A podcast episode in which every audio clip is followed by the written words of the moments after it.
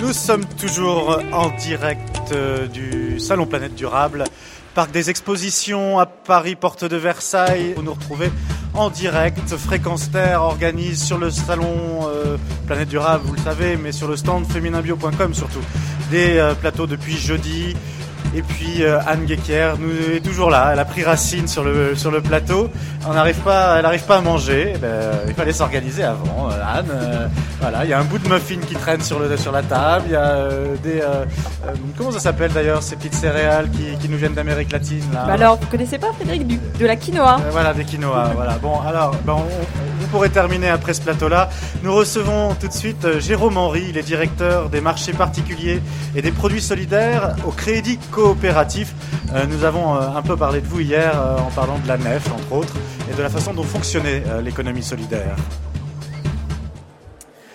Alors je vais laisser la parole à Anne Guéquière, ça va Vous avez tout avalé Plus rien dans la bouche? Oh là là, je suis à moitié en hypoglycémie, Frédéric, c'est terrible, c'est terrible. Non, je plaisante. juste une chose, c'est que Jérôme Henry, vous faites un marathon, vous aussi. Nous, on, a, un marathon d'antenne toutes les demi-heures. Vous, vous revenez de l'Université de la Terre? Oui, parce que pendant deux jours, avec Nature et Découverte et d'autres partenaires, on, est, on travaille sur bâtir une autre société, une autre, nouvelle société. Et donc énormément de conférences, très très concrets. Il y a comme ici beaucoup de monde, ce qui veut dire que c'est des sujets qui sont au cœur de la nouvelle société. Donc voilà, j'ai essayé d'être. Vous, vous étiez un des débatteurs euh, sur, sur un hier, il y a eu plusieurs débatteurs de chez nous. Aujourd'hui, euh, plus de la place à, à, des personnes comme Pierre Rabhi ou d'autres personnes. Et euh, par contre, on est partenaire, donc on a un stand et il y a énormément d'échanges qui s'y passent aussi entre personnes qui ont envie d'une autre société un peu plus humaine je te, voilà, je fais juste un lien avec le sujet. Tout à fait. Non, non, mais c'est bien, de, de donner la quoi, température. Oui. Comme quoi, le, le, crédit coopératif est un des acteurs euh, majeurs maintenant hein, de, de, de, cette nouvelle scène économique. Euh, Anne Guéquière, je vous laisse poser les questions. Non, non, mais c'était très bien, Jérôme Henry, d'avoir fait ce lien avec l'Université de la Terre. Nous avions euh, nous-mêmes, avec Frédéric Benoît, reçu François Le Marchand euh, avant. Euh, donc c'est bien d'avoir un petit peu la température et de savoir qu'il y a du monde là-bas. Alors vous travaillez au Crédit Coopératif. Pourquoi avoir choisi une banque pas comme les autres? Parce que vous êtes un banquier pas comme les autres, euh, Jérôme. De deux façons, voilà, tout à fait. Déjà pour moi la banque, je suis vraiment arrivé par hasard dans ce système parce que je devais partir dans le monde médical, que j'ai rejeté parce qu'on parlait trop souvent de, de médicaments, de chiffre d'affaires de cabinet, ça me rejetait un peu et donc j'ai connu la banque par hasard. Et la banque, pour moi, c'est un métier. Je m'occupe du marché des particuliers. Donc, il y a aussi la banque, des associations, des entreprises. Dans le marché des particuliers, je trouvais qu'un peu dans le monde médical, qu'on faisait disparaître au fur et à mesure le, le banquier de famille, le banquier conférence. On passait de, du banquier qui est votre partenaire à banquier qui est votre vendeur. C'est on vous vend, on vous casse des produits. Et on s'est dit qu'il y avait peut-être façon de faire d'autres choses. Et en travaillant sur ça, on a créé des produits d'épargne solidaire, qui sont une autre façon de penser l'argent on s'est aperçu que derrière, qu'il y a beaucoup, beaucoup de choses qui sont à réparer, il y a beaucoup de choses qu'il faut commencer à changer. Et donc, euh, être un banquier par les autres dans une banque et pas comme les autres, c'est, il y a dix ans, c'était une horreur. Aujourd'hui, c'est un vrai bonheur parce qu'il y a de plus en plus de possibilités de faire changer les choses. Alors c'est vrai que le fait d'être un banquier pas comme les autres vous a amené à un sujet euh, tout particulier qui est le sujet de l'économie humaine avec lequel on a travaillé ensemble aussi sur, euh, sur Féminin Bio. Mmh. Et vous avez décidé d'en faire un livre. Alors qu'est-ce que l'économie humaine? Ça voudrait dire que notre économie est déshumanisée euh, si, si on parle d'économie humaine, plus humaine. Quand je vois le nombre de personnes qui sont ici, quand je regarde le nombre de personnes qui sont de l'Université de la Terre, je me dis que de toute façon ils vivent pas très bien ce qu'on leur appelle l'économie normale. Euh, pour faire un petit parcours, hier, il y avait une conférence entre notre président du Crédit Coopératif et Jacques Généreux. J'étais très très heureux de les voir l'un à côté de l'autre. Rappelez-nous qui est-ce, oui. Alors, Jacques Généreux est un économiste, c'est un des premiers à avoir dit qu'il fallait replacer l'homme au cœur de l'économie. Alors je dis l'homme, attention, je suis féminin bio, avec un grand H, l'humain au cœur de l'économie. Parce que si on regarde nos, notre clientèle, 70% sont des femmes. Donc de toute façon, on sait que c'est par là que ça va passer. Euh, et il y a eu un débat sur, euh, sur, euh, sur une nouvelle finance. Il y avait Jacques Généreux. Jacques Généreux, un des premiers à avoir expliqué qu'il fallait remettre un peu l'humain au cœur de l'économie, ce qui pour nous nous parle en tant que banque coopérative. La banque coopérative, le coopératif, c'est d'abord l'humain.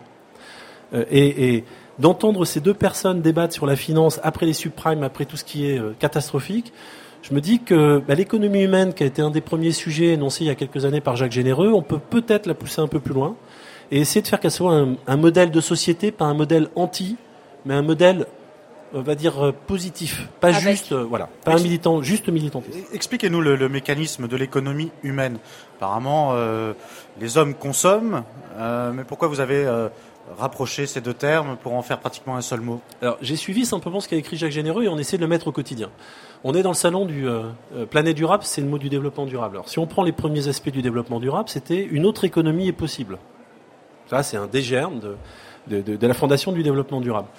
Nous, on se dit, une autre économie n'est pas impossible, puisqu'elle existe déjà. Ce qu'elle veut dire. Alors, je vais essayer de faire simple, et on m'a demandé des réponses courtes. Non, non, non, parti. mais prenez Non, votre non, temps, on, euh, a Jérôme. encore- Euh, une demi-heure. hein. On est sur un modèle de consommation, justement de consommation, depuis une quarantaine d'années, qui pour moi a complètement changé la façon de penser les choses. Au crédit coopératif, on se bat sur le mot traditionnel. Qu'est-ce que c'est que l'alimentation traditionnelle? C'est quoi l'agriculture traditionnelle? Si je pose la question à mon grand-père qui a, qui a 90 ans, il va me dire c'est pas forcément l'agriculture de la Beauce pesticidée qui fait le tour du monde en camion pour aller chercher euh, le moindre, le moins faisant. C'est-à-dire qu'on voilà, les, algues vertes, c'est pas grave. Lui, il va parler d'une agriculture d'à côté de chez lui, le maraîchage est pas loin, c'est une agriculture de proximité. C'est ça pour lui traditionnel. Pour nous, c'est quoi? C'est peut-être la carotte qu'on va chercher en grande surface, dont on ne sait pas où elle vient, qui est bien orange, qui a une très bonne forme, mais dont euh, 45% de son prix, c'est la PAC. Et dans ce cas-là, le bio à côté paraît cher. Ça, c'est le mot traditionnel qui a été un peu changé. Si je prends dans le bâtiment, pour pas rester que dans l'alimentation, c'est quoi une maison traditionnelle? Vous avez des pubs en ce moment, c'est maison traditionnelle. C'est une maison en parpaing. C'est-à-dire qu'on ne s'est pas du tout occupé qu'elle soit tournée vers le soleil, on ne s'est pas du tout occupé qu'elle soit naturellement isolée, qu'elle soit pas allergène, elle est traditionnelle parce que le constructeur fait de la tradition en faisant du ciment. Mais si je pose la question toujours à mon grand-père, lui qui habitait en Sologne, il utilisait de la brique. Et il habitait la rue de la briqueterie. Donc Voilà. je me Après, dis, on peut pousser un petit peu en disant euh, la tradition elle est différente selon les, euh, les régions de France aussi. Alors après, on peut même parler d'autonomie alimentaire. Après, on peut aller très loin. Et on s'est dit, juste ce constat, en 40-50 ans, on a juste changé toutes ces choses-là. Grâce à quoi? Bah, Une mondialisation. Grâce à l'idée de se dire, vous êtes coupable si vous consommez pas. Euh, j'ai, j'ai, je suis, ça passera après. Euh, les publicités des grandes surfaces. Alors je suis pas, je, passe pas pour un militant en disant ça. Je dis, moi j'ai toujours été choqué de dire votre grande surface est juste à 30 minutes de chez vous. Mais c'est énorme, 30 minutes. C'est le prix qui est pris le dimanche en circulation avec tous les feux verts. Donc on a changé le modèle de consommation. Je veux dire, Carrefour, c'est quoi? C'est euh, dans la région parisienne, c'est en 1964. Ça, c'est le premier, la première façon. On vous a dit, faut consommer, c'est ça qui crée de l'emploi. On s'aperçoit qu'aux États-Unis, la croissance redémarre sans création d'emploi. C'est peut-être un modèle qui marche plus. Pour faire ça, il a fallu acheter au moins cher. On a fait le tour du monde pour trouver des salaires moins chers. Tout ça grâce à quoi? Grâce au fait que le pétrole coûtait pas grand-chose. C'est juste ça l'économie d'aujourd'hui. Et je me dis, on a peut-être quelque chose qui va nous obliger à changer un peu notre état d'esprit. Alors c'est quoi? C'est déjà des gens qui sont ici, des gens qui sont à l'Université de la Terre, des gens qui sont nos clients, des gens qui viennent sur le site Féminin Bio, des gens qui, Terre, qui Voilà. écoutent Fréquence qui Terre. écoutent- et qui se disent euh, ras-le-bol. Et donc ils disent je ne vais plus participer à ce genre de choses. Et en tant que consommateur, la fameuse consomme acteur, je boycotte ou bah, je vais chercher une AMAP, euh, je prends des produits recyclés, et ainsi de suite. Déjà, je rentre plus dans la chaîne. Ah, on peut pas dire que tout l'ensemble des choses en marketing direct avait prévu ça. Deuxième étape, le pétrole. Le pétrole, c'est, j'ai eu un, un- un- en justement en écrivant ce livre, et Dieu sait que c'est dur d'écrire un livre, parce que faut vraiment plonger dans plein plein de choses. Il faut avoir le temps, oui. Enfin, en tous les cas, vous ouais. avez les, les idées claires et très imagées. Hein. Alors justement, pour rester dans des, des- des bonnes paraboles. euh, c'est, Oui. euh, pour, pour, euh, pour rester dans l'imagé, moi je me suis dit, euh, le pétrole c'est vrai, mais le pétrole il a toujours été un peu cher. Et je suis reparti un peu, quand j'étais plus jeune et que je roulais en mobilette, et je me disais, mais j'avais pas l'impression de d'aller faire un prêt à une banque pour aller faire mon plein de mobilette. Quoi. Et j'ai regardé l'évolution du prix de l'essence. Et ce qui est intéressant, c'est quand on regarde, on va un petit peu plus loin, on regarde l'évolution du transport maritime. 80% du transport dans le monde passe par le maritime. On s'aperçoit qu'entre 75 et 2005, on est passé de 400 millions de tonnes de produits manufacturés transportés à 2500 millions de tonnes. Et dans le même temps, le grain, c'est à peu près le même tonnage. Donc, on a mangé des écrans plats. Et- si après je vais plus loin, et si j'écoute Pierre Rabhi, il s'est passé quoi? Ouais, C'est bon les écrans plats, c'est- intéressant. Euh, si on écoute Pierre Rabhi, il nous dit quoi? Il nous dit, alors c'est, c'est, je suis pas un Il va économiste. falloir nous, nous, nous expliquer un petit peu mieux. je suis pas un économiste, je prends juste des photos. Donc, quand on regarde, le, le- le pétrole utilisé a servi à transporter des produits de pro- pas non pas de première nécessité, de non nécessité. Parce qu'il y a des économistes qui disent qu'on s'est rempli de vide. On a acheté, acheté, acheté. Je vais pas aller dans trop loin, mais euh, il y a 20 ans, la machine à laver, elle durait 20 ans. Il y a 10 ans, elle durait 10 ans. Maintenant, elle dure 5 ans. On Ouais, programme l'obsolescence. Voilà, euh, c'est les puces d'obsolescence.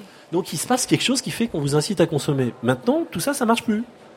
Donc ça marche plus. Et ça a marché pourquoi? Parce que le pétrole pas cher. Aujourd'hui, le pétrole vient de plus en plus cher. Un chiffre. On parle de précarité énergétique quand on consacre 10% de son salaire à se chauffer. Aujourd'hui, vous avez 2,5 millions et demi de personnes qui ne peuvent pas se chauffer, sinon ça consomme plus de 10% de leur salaire. Bon, ça, il faut travailler sur ça. Si vous prenez le, salaire moyen d'un employé en France, c'est 1800 euros. Si vous dites que cet employé fait un plein par semaine de 60 litres et que vous mettez l'essence à ce qu'on prévoit qu'elle sera dans 7 à 10 ans, 3 euros, il dépensera 10% de son salaire pour faire un plein. Quand on dit les gens ne veulent plus de ça, et quand on dit que l'essence ne le permettra plus, il faut peut-être envisager une autre société parce que sinon, elle ne marchera plus. Et c'est ça qu'est née l'idée de l'économie humaine en disant qu'est-ce qu'on pourrait bah, faire. Disons qu'elle marchera peut-être du coup, hein, comme il n'y aura plus de pétrole. C'est là qu'est né le développement durable. Plein de choses sont nées de, de ces constats qui s'appellent euh, les mouvements ça, ça, ça, cette analyse-là, cette logique-là, c'est du développement durable. C'est-à-dire prévoir aujourd'hui comment ce sera demain. Euh, bon, alors en essayant quand même de le faire sur des bases saines. Là, vous nous montrez sur des bases acquises. Mmh. Euh, Qu'est-ce qui va donc changer Qu'est-ce qu'il faut changer, révolutionner tout ce que tout ce modèle J'ai bien compris. Alors peut-être les solutions euh, que, que, vous euh, auxquelles vous avez pensé, euh, que, que, le crédit coopératif essaye de mettre en œuvre. Comment que ça, se, humaine ça manifeste Qu'est-ce que l'économie humaine? Non, on a fait le constat. Maintenant, on se dit c'est quoi? Quelle économie on peut faire? Trois piliers. D'ailleurs, comme le développement durable, c'est trois piliers.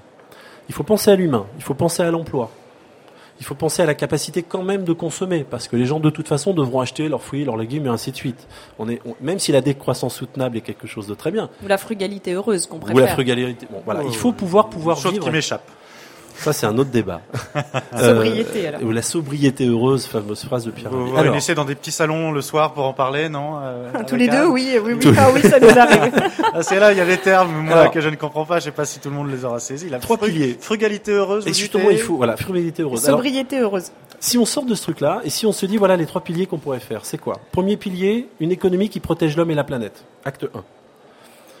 Ça, c'est le développement durable, c'est le bio. Alors, c'est quoi? C'est tout ce qui tourne autour de l'agriculture biologique. Voilà. Et derrière ça, il y a des choses qu'on peut faire.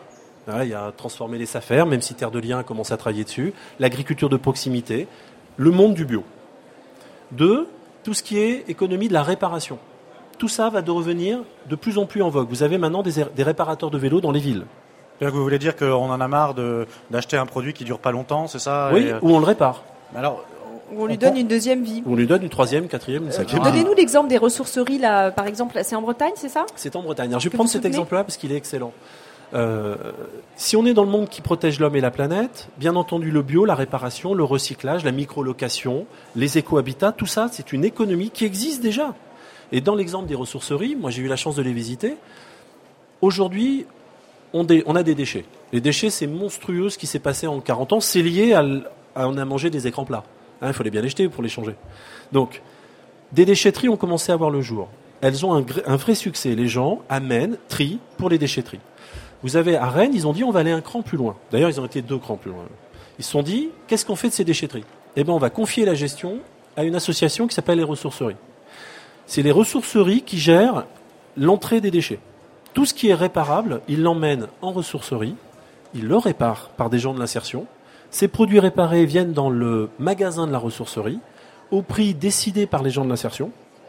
Et les mairies donnent des cartes sol pour les initiés, c'est une carte solidaire, abondent une carte sol à des familles en difficulté pour qu'ils viennent acheter en ressourcerie pour éviter qu'ils achètent chez Jiffy ou ailleurs dans les produits qui sont faits en Chine. C'est un peu ce que fait Emmaüs euh, aussi. Ce qu'a fait ça s'est inspiré d'Emmaüs en transformant ça sur directement depuis la déchetterie. Ça, c'est en train d'être cloné dans toutes les déchetteries en France c'est pas quelque chose d'utopique. Ça existe et le modèle, il est, même, je fais rapide. La personne qui a créé ce truc-là, il a rencontré deux jeunes femmes décoratrices d'intérieur au chômage. Il s'est dit, on peut pas les laisser comme ça. Ils ont été dans une ville, il y avait un ancien magasin qui vendait des télés, des trucs comme ça, qui est fermé. Le propriétaire trouvait pas à, le, à, trouver quelqu'un à nouveau sur les télés. Ils leur ont dit, je vous prête pour un loyer modique, je vous prête ce, ce, ce local-là. La ressourcerie a mis à ces deux personnes. Aujourd'hui, ils fabriquent des coussins, ils ont récupéré des tissus, ils font des coussins qui sont vendus maintenant par Internet, qui sont des œuvres uniques, et les deux personnes sont salariées. D'accord, donc un, exemple. Un, exemple concret, mais euh, on aime acquérir des, nouvelles technologies, par exemple.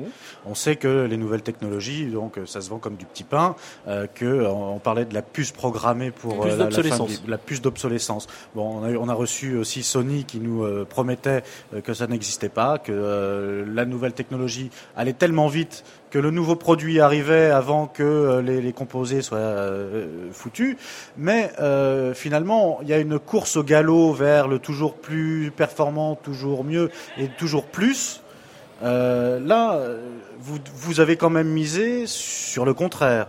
Euh, quand on regarde un écran euh, plat, pour reprendre ça, ou un, téléphone, un smartphone, comment le réparer soi-même? C'est impossible. Même le faire réparer, tout est embouti, les composés sont fabriqués dans des conditionnements sous vide, pas de poussière, en micro de technologie.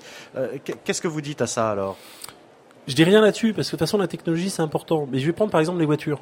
Oui. Les voitures, vous aviez des gens qui réparaient les véhicules avant les garages. Aujourd'hui, ils sont de plus en plus compliqués pour réparer une voiture. Vous avez Dacia qui a sorti un modèle qui se répare tout seul. Ils se vendent comme des petits pains. Pourquoi? Il faut pouvoir aller vers les choses simples. C'est pas dit qu'il faut être dans l'antitechnique.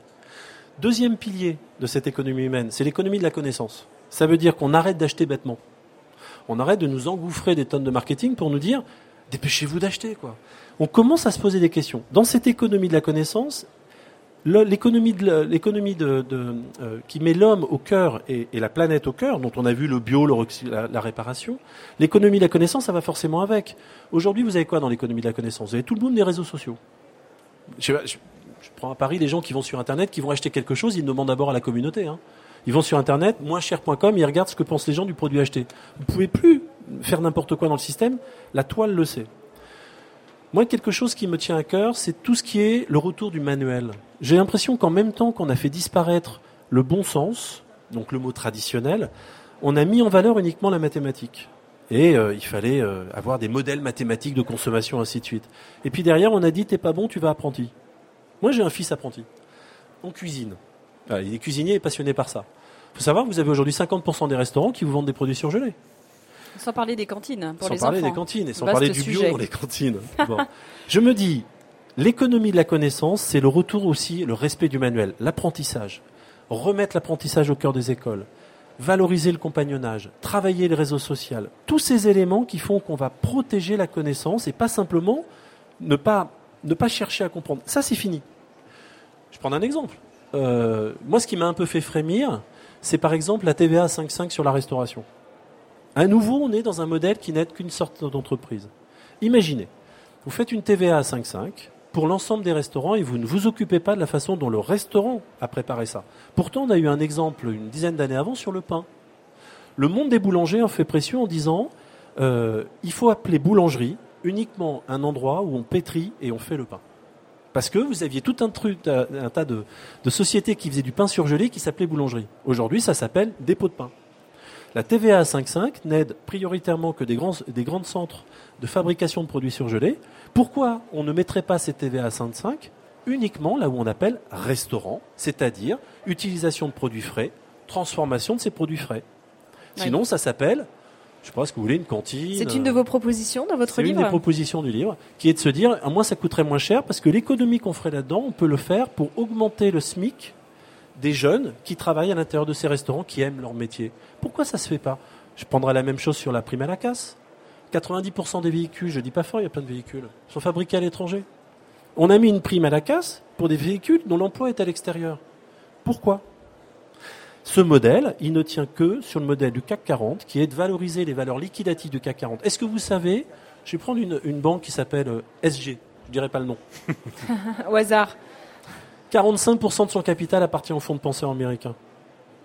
Donc voilà. Donc nous, on oui, on en parlait hier aussi. Voilà, bah, c'est très bien que vous en parliez hier. Mais c'est vrai sur toutes les choses. Ça veut dire Avec les amis de la Terre, leur classement. Et voilà. Pourquoi on en arrivait là. Et on se dit, bah, c'est dommage d'aider toujours un seul système qui est le financier qui a prouvé que ça marchait plus. Moi, j'appelle ça de la finance hors sol. Oui. Pour ceux qui aiment la Terre, le hors sol, ça marche pas. Alors, dans votre intitulé, c'est le deuxième hein, pilier. Ça. Dans, dans, votre intitulé, il n'y a pas, il a pas les entreprises, euh, il y a les produits solidaires, les particuliers. Euh, je peux vous poser quand même une question sur la création d'entreprises aujourd'hui? Bah, la création d'entreprise, nous on est une banque des coopératives. Ah, il n'a pas posé sa question. Non, je croyais que c'était la question. Non, non, Ah bon.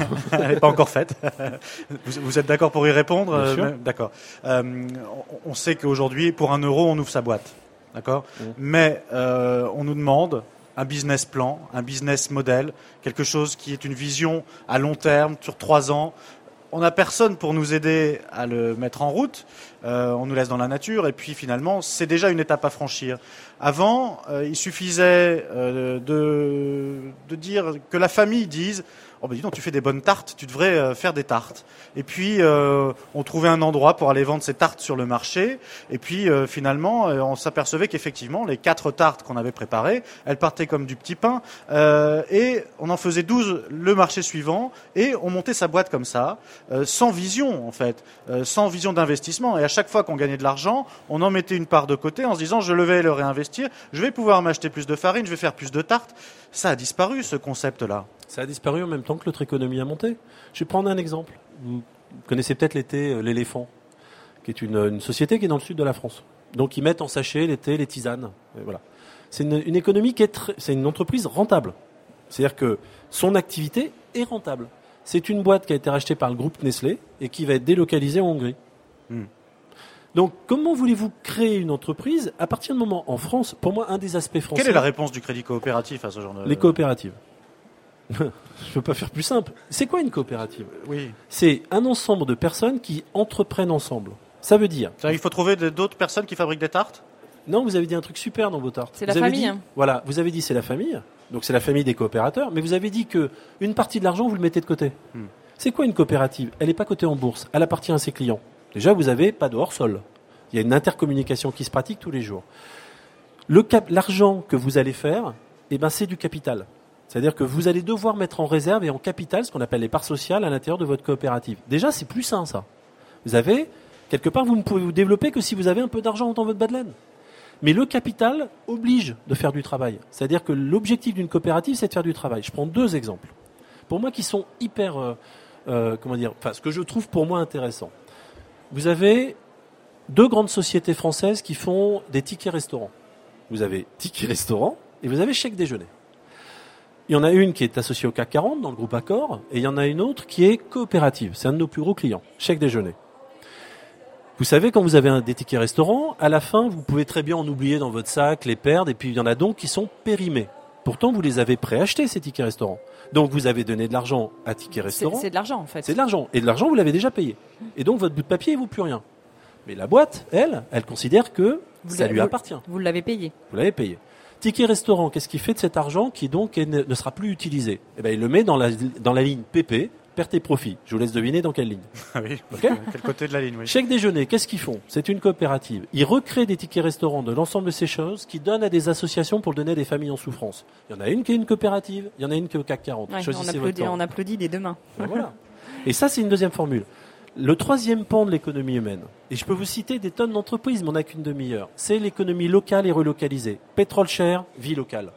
Agir localement, être localement, vivre ensemble, repenser les villes, les écoquartiers, les habitats groupés, les écolotissements, revivre les villages, les épiceries solidaires, les lieux de vie, travailler les circuits courts. Quand on me pose la question souvent, c'est qu'est-ce qui s'est passé après les subprimes? Pour moi, je dis il y a eu un court-circuit qui permet de faire le circuit court. C'est tout. Donc on va, on va retrouver finalement euh, l'esprit de coopérative en France, Ouais. euh, la proximité, si on vous suit. Hein. On, on- on a euh, reçu aussi euh, le Mhm. directeur général d'Enercop, Ah bah oui. euh, qui, euh, qui nous expliquait que finalement, euh, donc il y a COP, hein, il y a coopérative effectivement dans le, dans le mot, que il, il rassemblait les énergies, donc les panneaux solaires, les éoliennes, qui étaient dans le coin, un petit peu sur un concept encore plus poussé en Belgique, où on, on réunit toute l'énergie du, du quartier pour fournir les, les habitants du quartier qui, euh, qui financent une coopérative. Euh, donc euh, effectivement, même l'énergie peut être créée locale. Euh, Il reste quand même un souci, c'est euh, est-ce qu'on ne va pas de cette façon-là se recroqueviller euh, chacun sur soi Quid des transports, de la communication? Pour le moment, on n'a pas encore euh, inventé la voiture propre qui permettra de continuer à voyager de Paris à Bordeaux. Un truc qui On aime ça, se voit, Bien sûr. Et, et de toute façon, la, la France est en train aussi de rentrer dans ce vivre ensemble. Je discutais justement sur Univers- l'Université à la Terre de quelqu'un, il dit mais pourquoi on fait pas comme en Allemagne? Pourquoi on sort pas à 5 heures du bureau pour être un peu ensemble? Il y a des choses comme ça qui risquent de changer. Ce qui s'est passé au Japon, moi, quelque chose m'a, enfin, la, centrale nucléaire qui est sans risque, sans danger d'après les experts. Ils n'avaient pas prévu qu'au bord de la mer, il risquait d'y avoir des vagues. Je trouve ça beau quand même. Faire gaffe en France. Euh, euh, ce que j'ai, qu'est-ce qui s'est passé? Ce nuage qui, pour une fois, n'a pas arrêté à la frontière. Il devait avoir ses papiers. Bon, il est passé. Qu'est-ce qui s'est passé? On se dit, immédiatement dans le système français, au lieu de nous dire nous en France ça n'arrivera pas, on nous dit quoi? L'énergie, le watt le meilleur, le watt le plus écologique, c'est celui qu'on ne consomme pas. Ah enfin. Ah oui. ça on l'a dit répété sur notre plateau. Mais le négawatt. Donc aujourd'hui, naturellement, les gens vont voir se passer parce que ça va coûter de plus en plus cher. Mais l'autopartage, le covoiturage, les transports en commun, toutes ces choses-là, moi, je, on est, on est partenaire. Je Crédit Cop. On a investi 5 millions d'euros dans Entreprendre pour le fluvial. On pense qu'il va se passer beaucoup de choses dans le domaine du fluvial.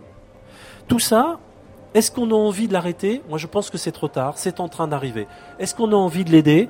Il y a peut-être aussi des choix à faire pour se dire que dans son argent. Ah, l'électricité va bien avec le fluvial. Le fluvial électrique, ça marche très bien. Et puis, euh, vous savez ce qu'a parlé Enercop. Avec Enercop, on a aidé à créer Enercop. On se bat sur l'idée de sortir de l'obligation d'achat par EDF pour que Enercop puisse acheter directement au petit barrage hydraulique d'à côté. Aujourd'hui, ils sont obligés d'acheter EDF qui leur vend trop cher. Tout ça, on se bat avec eux. Mais pour tout ça, il faut de l'argent. L'argent, il y en a en France. La France est un pays riche. Hein, sauf qu'elle est endettée il faut savoir quand même, et ça c'est Chevènement qui l'a dit, les, entreprises du CAC 40, le patrimoine de ces entreprises, c'est 1500 milliards d'euros à l'étranger, à l'extérieur de la France. Donc le patrimoine, il est dehors. Je ne dis pas qu'il faut le ramener. Je dis que par la finance solidaire, l'épargne solidaire, on peut peut-être commencer à changer un peu ces choses-là. Alors, euh, euh, je reviens sur votre livre parce que vous êtes passionnant comme toujours, Jérôme Henry, mais le temps passe, le temps passe.